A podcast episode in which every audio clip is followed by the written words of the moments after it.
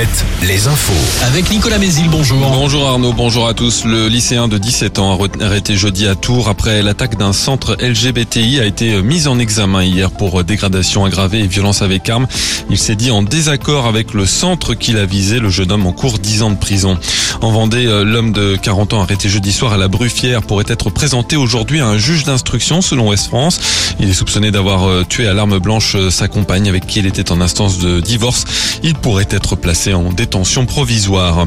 À Saint-Nazaire, une mobilisation contre le nucléaire cet après-midi. Le collectif Sortir du nucléaire organise un faux enfouissement sur la plage en solidarité aux habitants de Bure dans la Meuse où doit être construit un centre d'enfouissement de déchets radioactifs.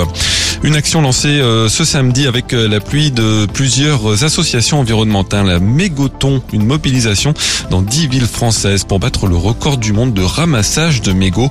Ça se passe notamment à Nantes, à La À Rennes et à Bordeaux. Dans sport euh, du foot et une soirée mouvementée en Ligue 2. Le match Bordeaux-Rodez a été arrêté hier à la 22e minute après l'ouverture du score de Rodez. Un supporter girondin est descendu sur la pelouse et a bousculé le buteur. Bordeaux qui devait gagner pour rester dans la course à la montée en Ligue 1 pourrait perdre la rencontre sur tapis vert. La commission de discipline de la Ligue prendra sa décision lundi. En revanche, Laval s'est imposé à la dernière minute contre Amiens 2 buts 1. Les tangos valident ainsi leur maintien en Ligue 2. Dénouement ce soir en Ligue 1. Quatre équipes sont encore en lice pour les deux dernières places européennes. Parmi elles, le Stade Rennais qui affronte Brest.